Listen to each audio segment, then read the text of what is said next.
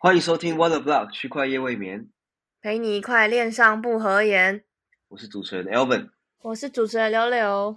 OK，隔了一个礼拜而已啦，这次只有隔一个。本来打算要周更的，但对，反正我们就是隔了一拜才录音。但我们接下来就会就会每个礼拜都有时事新闻了。呃，比较悲伤的是，我们这一次没有留言，没有没有我们很熟悉的粉丝朋友们，然后也没有新面孔，有点忘了吗？也不至于啊，也不至于。但因为就是我们其实除了 podcast 可以留言之外，我们其实还有我们的 IG 嘛。然后呃，虽然说这个 podcast 也做了两年，但是 IG 我们从来就都没有在 podcast 的节目频道里面或者是其他地方去推广。然后粉丝粉丝其实有一千多个，我还蛮惊讶，就代表可能真的有这么多人有接触过我们的，或是听过我们的 podcast，是也觉得还蛮神奇的。蛮奇妙的，对，对对对，但不管怎么样，希望不会亏待这一千个人。不管怎么样，我们都还是会继续录下去，然后也希望大家如果嗯有时间的话，你就给我们一点帮助或者是赞助之类的，就是或者是任何的评价都好，你也可以就去上面画星星，画五颗星这样，画星星五星好评吹一波，好，对对对。对，那我们今天就呃还是一样延续之呃之前两集的形式，然后我们就会挑选出我们觉得近期可能几几则比较重大的新闻事件，然后可能比较有趣的，或者是就是大家可能比较关注，或者是有机会可以赚钱的之类的吧。嗯，没错。好的，好，那我们今天第一则我就先交给你来讲呗。啊，OK，好，第一则新闻呢就是。呃，今天是十月二十号嘛，忘记讲日期。没错，昨天呢，就是因为有这个非常红的 Aptos 公链，它就是上了快时间，一口气上了快时间交易所吧。然后它其实是也算是备受瞩目啊，备受争议的一条公链，因为它是先前嗯，就是从那个 DM，就是从 Facebook Meta 的那个大团队里面分拆出来的三条公链之一。对，大家有听过 Aptos 啊、税跟那个 Linera 这样子，它是其中一个。然后呢，它嗯，对，Linera 好像没什么呼吸，不知道。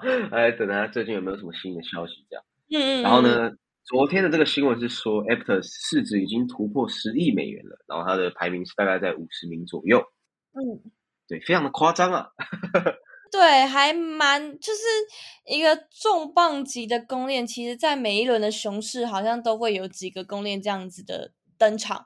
像对上一轮牛市就 Ogre 嘛，然后还有 Nervos，甚至其实好像比较早就出来。我其实已经有一点快要忘记那个，呃，不对，Solana 是在继 Nervos Ogre 之后的另外一个新的公链，反正就是。嗯，每每过几次牛熊转替，都会有几个公链，就是在那一段可能比较市场比较冷却的时候跑出来。对对啊，但发展发展当下，可能币价也不会不一定太好看，但是就是可能要过个两三年之后才有办法之类。对啊，而且有的真的就是很雷声大雨点小啊，因为大家会嘲笑这次 Aptos 很像之前那个 ICP。嗯。对，专门专门做袜子那个公链嘛，专门做袜子的条链，做周边，做周边，周边公。对然后还有 Fire Coin，对吧？就大家很把把这两条链跟这个 Aptos 比较，我觉得好像应应该也不会这么烂啦，因为毕竟，呃，他会他，我觉得他应该比较像 Solana 这条链的发展，因为毕竟好像很多的团队跟 DeFi 都过去了嘛，对，所以我觉得可能。热度可能会有有一下，但是我觉得可能还是会根据市场的大盘去做调整。如果如果现在可能又大崩落赛，那 Aptos 可能又要继续往下。我自己是这样想。呃，对，而且我觉得比较，因为我自己呃，就是有稍微听说，就是 Aptos 它的就 style，其实这个真的跟 Solana 有点类似。那 Solana 上面的生态，大家其实当然说，当然在熊市里面，它的 NFT 是一直有在成长，但是其他像 DeFi 或者是一些 protocol，其他的 protocol，呃，发展好像都是显得比较缓慢一点，然后甚至。Solana 整条链它就比较常出现宕机的状况之类的。那那又因为很多人说 Aptos 上面其实就是有非常多 Solana 的团队过去，当然，对，超多。本身团队是跟 Solana 是不一样的，但是那个 style 好像就是会很蛮偏向很懂得去做 PR 跟 marketing 的一个公链团队。哦，是好是坏呢？那我不确定，但只是说就是会对于这条公链就有一点感觉，嗯，好哦，很会做 PR marketing，当然。对币价可能就是有好的影响，但是在实际上面的发展呢，我觉得就要当然还是值得关注啦。嗯，没错，没 错，对啊，据我所知，现在好像很少应用已经上主网了吧？大部分都还是在测试阶段这样子，所以呃，我觉得要等上面的 DeFi 可以炒一波，才有机会再往上涨。你准备好了？状况来讲。你准备好要去撸了吗？呃，土狗土狗的心当然蠢蠢欲动。对啊，我之前就很久以前就已经撸过，但是后来觉得有点凉，所以才没有继续关注。然后最近可能再再回去看看。对，对他好像前两个月那个时候，其实算是有比较多人，就是可能那个时候就很花，做比较好。对，然后后来就是市场又冷却，所以就比较没有人。但是昨天一出来上币呀，然后又发空头的。对啊，就是整个做好做满诶，反正就是效果很足啦。你有去发，你有去领空头吗？你一定有空头，对不对？我只有一份而已啊，所以也没有，就是也没有好到。哦，反正我觉得昨天就是很多人在气，说自己只做一份啊。我就说，哎，只做一份的跟没有空投的哪个比较悲伤？我觉得只有一份的也是蛮悲伤的，对吧？因为其实在这，对条件没有到非常难，但是大家就觉得说很卷嘛，就懒得撸。结果谁知道这么。谁知道是个熊市大毛呢？因为他那个时候不是一开始是要先去做什么，就价节点还是怎样，就是有一定的要求，然后去做他的什么测试网，然后才有办法。他就觉得说要跑节点才有机会可以拿到比较大空头这样。然后我我其实当时也有去，但是没被抽到，就超不爽。然后觉得哦，那可能就可能就没忘了，因为真的超少人抽到，对吧？对，对我们有认识一位共同的朋友，他搞了五六个吧，也没抽到。生吗？胡果先生？哎，你说五六个哦，我好像大概知道是谁。但是就我刚刚我刚刚讲的那个胡果先生，他好像是呃后来有领到蛮多空投的，也是五六个。胡果也有啊。嗯，好像是。我们直接把他名字出来，他不会有人。是啊，反正这个这个名字懂的就懂，我觉得听不懂的应该绝对听不懂。很活跃在社群啊，算蛮活跃在社群，然后很认真。对啊，反正就是对，我觉得这昨天好像就是有点好玩的事，就是这个 Aptos 引爆之后，就碎了那个网络，忙着宕机嘛，超好笑，因为大家就疯狂去撸这样，我觉得啊，很很夸张，对。对，但是还有一个点是，据说它的 TPS 其实也是低到不可思议，就没有没有他没有他讲的这么强。但因为我没有看，所以我也不太确定。我是有看到，就是台湾的那个 Blackto 的 founder 李璇，他有说，因为现在的应用都还没有开始上线，所以可能也是因为没有交易，所以也没有 TPS，所以我觉得就等就是应用上线那天那天吧。对，我们大家就来期待一下，这样。了解了解，嗯，对，这样话说讲到他，我就想到他们每个礼拜一晚上，其实在 Blackto 就举办 Aptos 的研讨会，所以如果呃我们听众对 Aptos 有兴趣的话，其实也可以去看看 Blackto 的一些可能社群平台，他们会有这样的相关资讯可以去报名。或对对，因为他们也有支援 Aptos 这条链，对，它是一个非常厉害的钱包。对，毕竟 Flow 已经不知道在做什么了。啊，Flow 真的飞到元宇宙去了，不知道去哪了，对啊。Amazing，Amazing，对，所以其实只来趁这个时候，呃，去在熊市里面挑选其他好的 partner，其实也是一个不错的选择啦。毕竟大家都活下来，真的真的没错没错，OK。好，那我们就来接着讲第二则新闻。第二则新闻就是大家哦已经听到可能快要烂，就是它也是每个时期都会来突然就出现一下，然后它每次的出现都会掀起一波旋风诶，因为它真的很屌，不仅会新闻，还会影响到币价，觉得真的是还蛮神奇的一个男人，那就是我们的孙雨辰。孙雨辰说。放心，不会割。这次不割，会把火币做到前三。对，但因为火币 在呃，就是大家最近应该会有看到新闻，就是说呃，孙宇晨把火币收购嘛，等于他现在就是火币的老板，火币的其中 founder。那其实应该是说，呃，在去年年底，呃，火币它虽然以前有嗯。呃，反对，反正就是火币之前在中国，它算是有非常大体量的一间交易所，但是就好像前三吧。对对对，对对对对对对，就是它火中国交易所就那几家嘛，呃，火币 OK，然后还有一些其他的，对，一开始一开始的币安，对对对对，然后反正去年年底就有发生一个重大的新闻嘛，就是呃，就是去年年底那个时间，中国就是下令可能对于加密货币要比较强力的去监管，所以火币就不要特退出中国市场，然后他们就开始有封了一些。呃，中国用户嘛，那记得那个时候也是闹得沸沸扬扬的，对。然后就他们在那之后，就等于是丧失了很多中国用户。那他们本来就是当地 local 的交易所，那既然没有了 local 这些人之后，等于是他们的交易体量或者是影响力就一直在持续下滑。然后，然后本来是全球，我记得是可能至少前五吧，我猜。就比较大的，因为毕竟是有很多中国用户之类的，然后它的排名就一直在往下掉。作为一个曾经前三的中国交易呃呃的交易所之一，但是现在可能呃原本就后来落寞之后，大概大概到第八名。但是就是孙宇晨收购之后，就开始一直有很多的消息嘛，就是就是他可能有去买营销营销大王啊，这个。他就是营销大王，他还说，他就是还有跟媒体透露说，还有数千万的火腿，火腿就是 HT 啦，对，火腿，火腿，因为你看中国人都就是用英文把它翻成好玩的，对，而且一定要翻成就是很日常、很低能的字，对对对，真的蛮好笑的。我现在已经太币，对对对对，姨妈什么的，我还有什么，我已经有点忘记，还有。有时候真的看不太懂他们在讲什么，但就是看久了就知道了，看久也习惯了。对，还还没有的一个文化，对，没错。然后他他除了透露他自己是全球最大的火币火火腿持有者之一，就有拥有数千万。然后他还说他自己从二零一三年就开始累积的火腿，然后再成为这间交易所扯了吧？对，其中一个非常重要的核心人物之后，这个礼拜。火腿 上涨了八十 percent 的币价，Oh my god！对，反正啊，我觉得一定有，但就是不怎么没有这么熟孙哥的人，可能才会在车上。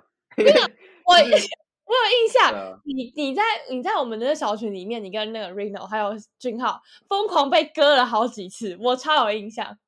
哦，之之前吧。对，就是他可能大崩那一次吧，对，每次要开创的时候就对啊对啊对啊对啊，真的，反正到最后我已经就是确定自己没有要跟孙哥对干了，因为完全干不赢，因为 他太懂大家想什么了。然后他现在只要发布一个消息，其实市场就很容易往他那边走。所以当时他推出那个 USDD 嘛，我就很很期待他爆掉啊。但是 USDD 就是一个孙哥不会让他爆，他就不会爆的一个系统。他其实没有这么靠外力来来呃，对，他就是延续他的发展，这样对。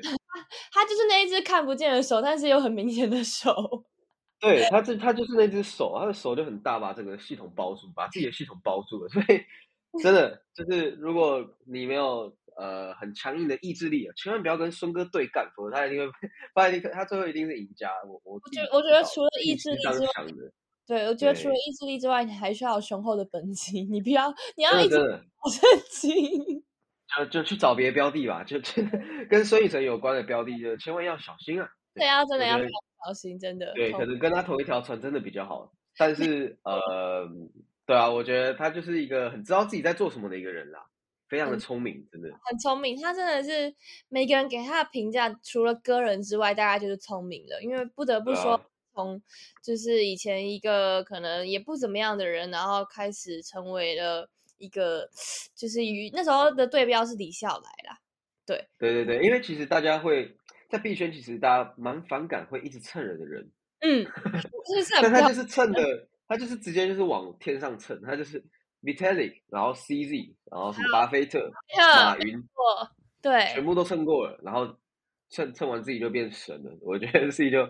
真的是蛮厉害的啦，对，没错，就是跟大家也再稍微再介绍一下他，孙远成，他就是呃，算是从二零一四年然后开始创业，但是到呃二零一五年的时候，就是去参加那个马云的那个湖畔大学，他是唯一对对对零后的学零后子弟，对，他就这样子宣称啊，这样子对外宣称。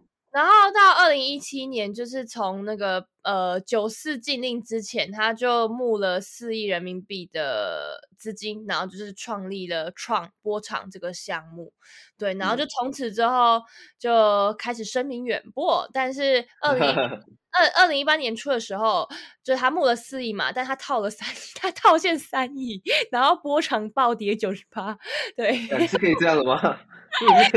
这个人真的是。所以，就所以啊，为什么我们会如此敬畏孙哥？就是因为他的故事总是让人觉得很敬畏。就他到现在还可以活得好好的，还没有人去杀死他，现在还蛮现在波场，现在波场还可以第二名，真的是看。对，一开始我其实进圈就是玩波场，然后我很清楚那条链就是呃黄赌毒，就呃对对对对对对对对，没错，就是全部都在上面啊，就是那时候的盘子的 depth 或者是。呃，资金盘或者是那种什么讲日升息的那种，你可能两三天就会爆掉的应用是占了七八成，很多土狗土狗啊，对，对啊，怎么也没想到他竟然现在还可以活着，我真的觉得是哦，很厉害啦，就是他想赚钱的这个野心是很少人比得上的，对。对，真的是直接豁出去，然后反正他现在也就不在中国啦。那总之就是他就是说他要把火币做到前三，然后。比较题外话是，还有一个比较有趣的事情，就是前前前天吧，前天就是在 Twitter 里面有一个呃很有名的 KOL，好像叫做梁希，因为我不交易，所以我其实没有很清楚。只是因为我看的时候，他是他的那个 Twitter Space 有八千多人在里面。我有进去听一下，超扯，对，超屌。然后后来就孙宇晨跟杜军就立刻也参加进去，然后听说 还抖还各 各项，就两位还各项梁希，就是这位交易的 KOL，就好像他好像也是就大起大落，赚了很多钱呢，也亏了很多钱。然后反正就是两位大佬就也是向这位提供了五万美金去支持他，把这个币圈春晚推向高潮。真的是 很非常牛逼啊，还蛮神奇。那当时这个也是，这个也是很多人讲嘛，然后就是就说，哎，他这个是不是请他来宣传的？因为确实也起到了非常好的这个宣传作用。对。然后好像这个梁希拿到钱之后呢，他就直接提现了一部分，然后就靠着剩下的一些本金，就是好像又赚回来了。我觉得，哦，感这个人也真的是蛮屌的，感觉是个疯狗啊，对对对，很适合他们。在币圈里面，就是可以有。这样子很多很有趣，然后你觉得会很不敢置信的事情发生没？啊，就是很多人会觉得它只是一个八卦，但它其实会影响整个整个加密货币市场。是其实真的不要小看每一件八卦。没错，没错。好的，觉得就很吃消息流啊。对，好，换你。好的，那第三则新闻呢，就是金氏世界纪录呢首次记录比特币，还有一系列的区块链相关事件。那我觉得这个呢是蛮特别的，因为大家可能对金氏世界纪录的距离呢都觉得蛮遥远的，可能就会觉得说它跟一些呃运动啊，或者是一些平常一般人比较不会接触到的事情比较相关。但是现在呢，他却把呃跟炒币的人最相关的这些呃区块链的大事迹或者是一些事情给记录进去，然后它是列在列在一个。二零二三年的金氏世界纪录大全中的加密狂类别中，蛮有趣。对，这到底是什么东西？我还觉得还真的还蛮神奇的。他是觉得就是炒币人都是疯子吗？哎，有可能的，因为因为我记得我最我印象最深刻的金氏世界纪录是世界上指甲最长的女人，她的指甲留了十八年。对对对，这个大家肯定都会有印象的。这个我也有印象。对，那个图片就感觉像鬼片里面会出现新的。然后呃，其实台湾之前也有，就是金氏世界纪录，因为我有上网查了一下，在二零一三年的时候，在台北市有一千两百一十三位民众打破了最多人一起敷面膜的记录。我还以为是抓宝可梦。宝可梦。好像没有这么多人，但是我不太 能理解是什么样的活动，他需要一起敷面膜，而且还可以凑满一千两百。太扯了吧？对，就这感觉像是一些国家会办那种呃。看谁睡觉睡最久那种。对对对，反正金世纪金世世界纪录其实不只是运动或者是一些比较正常的类类别的活动，就是像这种很神奇的也会有。所以他把加密货币列进去，我其实我觉得还嗯是也蛮好像也蛮合理的，只是说就是突然列进去还蛮神奇的。对，我觉得对我们来说就是一个里程碑吧，因为竟然我们就是每天在接受的东西会被这种世界级的这个这个等级的这种呃平台给收录进去，这样。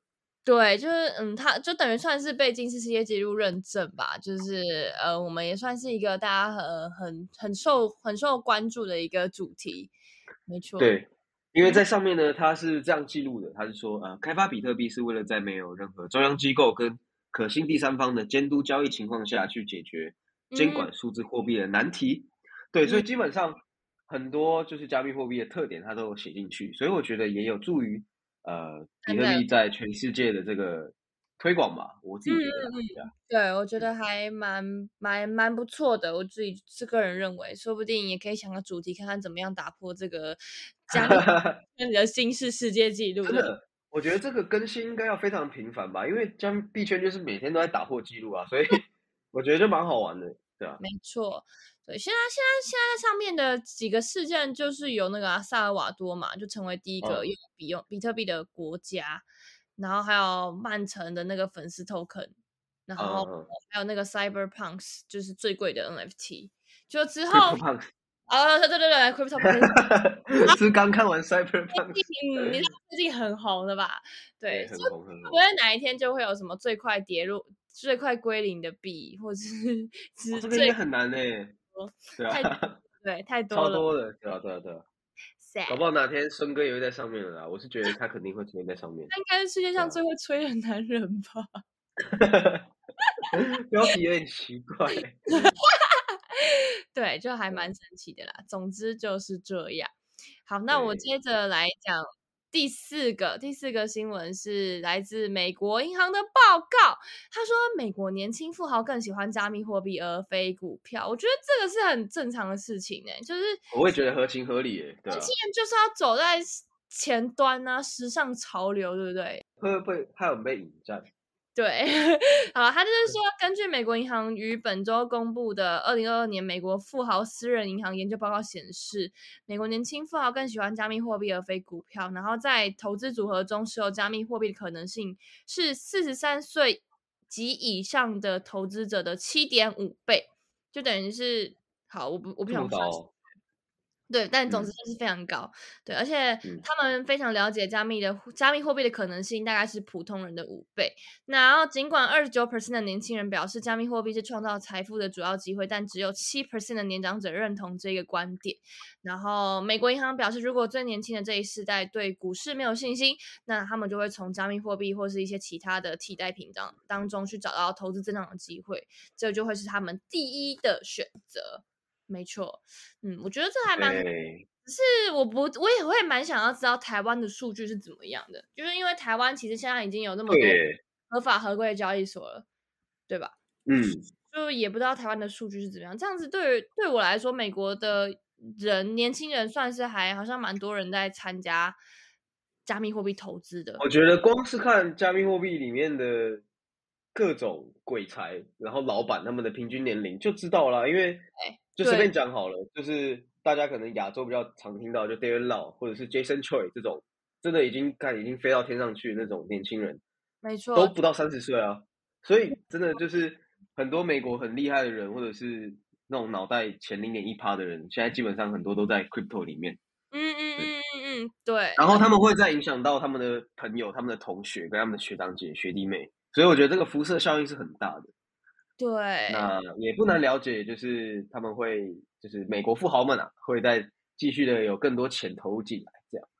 对，但我觉得有可能是因为近期的整个总体经济市场就也是非常 稳定。对，就是一下打仗啊，或者是什么石油问题，或者是怎么样，我觉得就呃还蛮还蛮让人家觉得胆战心惊的。然后嗯，就是就是我觉得就是市况不如从前的吧。那虽然说这可能也是一个过渡的期间，但是对于我们当下，就像我们现在这两我们两个也算是年轻人吧，就是也会觉得嗯，就是你可能前两年可能投报率很高，但是在今年就会直接回吐回去，然后还会还要面临着接下来都不知道到底。是世界会怎么样发生的一个窘境，然后，然后一直通膨，然后你的薪水没涨，然后你的便当从五十块变一百块，真的是真的好贵哦，超贵的。健康餐现在要两百五哎，超贵。台北台北都卖到两百多，看，或是吐血。对，然后回到刚刚的报告，就是连美银的营运总监 Jeff Busconi，我不确定有没有念对，他也是，他也是，呃，他也指出，就是年轻人普遍认为长时间投资股票跟呃其他的相关投资组合没有办法获得高于平均水平的回报，所以就会来注重 crypto 跟房地产。还有私募基金，对，了解。呃，对啊，我觉得可能很多年轻人会觉得说，这个市场确实就有比较多机会，因为因为股票确实已经发展了很久了。然后，呃，如果有稍微研究投资市场，你会觉得说，是不是就是上一代的产物呢？因为上一代其实我觉得进入股票的黄金年代也过去了，所以现在可能就变成说，大家在等加密货币崛起。对，然后现在又是熊市嘛，又非常适合就是研究投资的标的。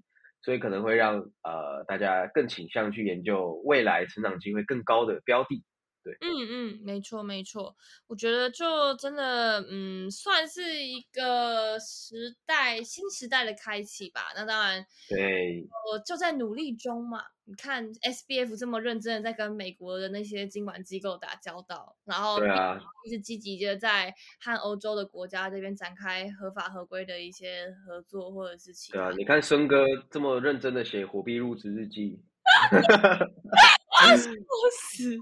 对，就是很多非常具有影响力的年轻的鬼才，就是他们在用各种方式去透过加密货币影响世界，所以呢，就可能。看每次看跟国际新闻都有很有一种感觉啊，就是我们也参与在里面，没错，也当然我们也会更有信仰嘛，然后做自己觉得自己认同的事情，这样。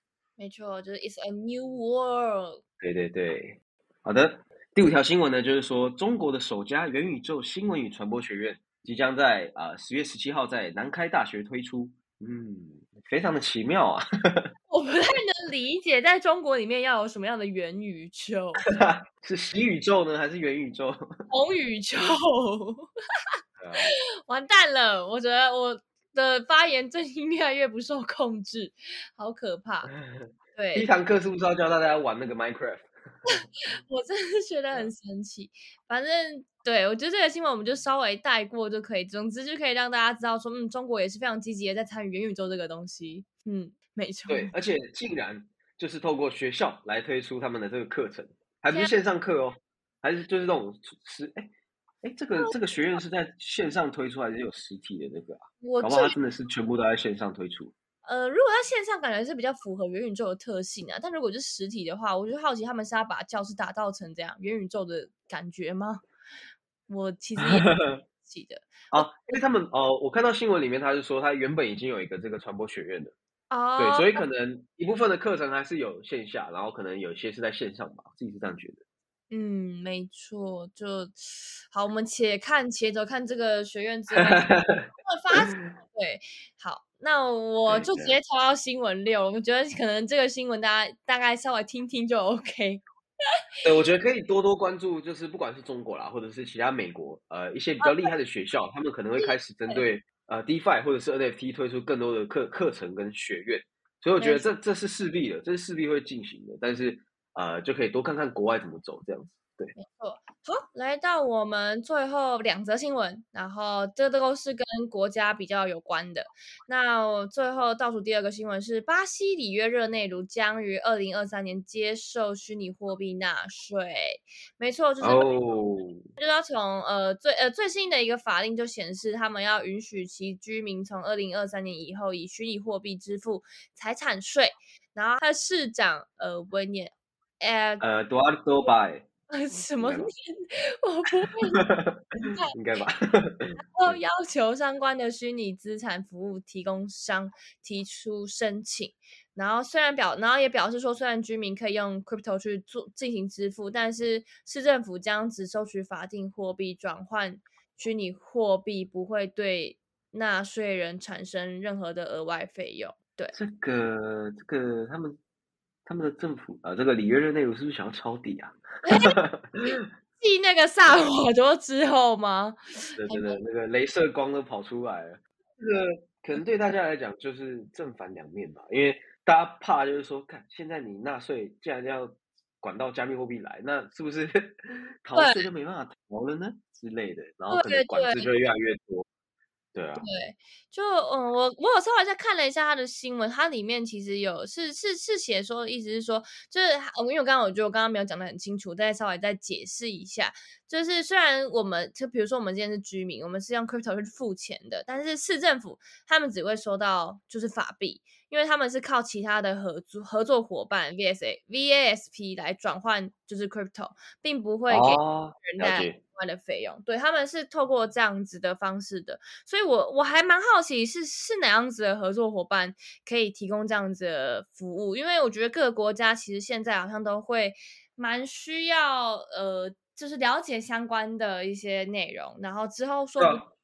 哪一天台湾也可以开放用比特币去付税之类的，但我不 会的，因为我觉得它资，我是它，我觉得它是一个升值的资产，我是不会这样付税。